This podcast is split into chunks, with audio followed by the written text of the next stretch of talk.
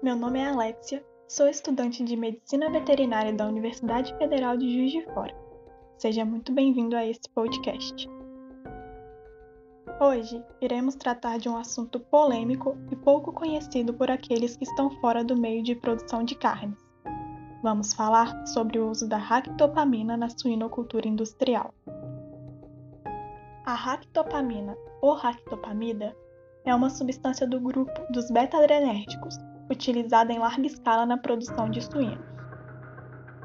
Essa substância tem como função ser uma repartidora de energia, ou seja, ela é capaz de melhorar em até 12% a conversão alimentar dos animais. Com isso, eles ganham mais peso, ao mesmo tempo em que precisam ingerir uma quantidade menor de alimentos para isso. Os animais que recebem a ractopamina na alimentação também ganham peso mais rapidamente, o que faz com que ele possa ser abatido mais cedo. Além disso, essa substância é capaz de gerar animais com carcaça melhor acabadas, apresentando um menor percentual de gordura.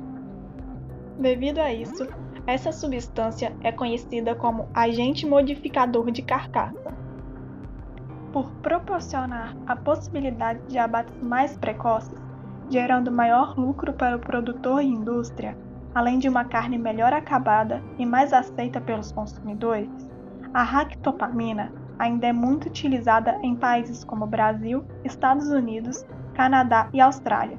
Mas até que ponto é viável acelerar esse processo de produção e buscar por um alimento saboroso e cada vez mais magro? apesar de não possuir a estrutura química de um hormônio e por isso ser liberada para uso no Brasil, sendo usada legalmente como aditivo desde 1996, a ractopamina possui os mesmos efeitos e atua no organismo como se fosse um hormônio. Devido a isso, e agregado ao fato de que estudos comprovam que a ingestão de carnes e derivados com resíduos da ractopamina podem apresentar efeitos como aumento da pressão arterial, tontura, taquicardia, hiper ou hipoglicemia e até mesmo efeitos carcinogênicos a longo prazo, cerca de 160 países, incluindo a Rússia, países da Europa e a China, condenam ou restringem o uso da substância.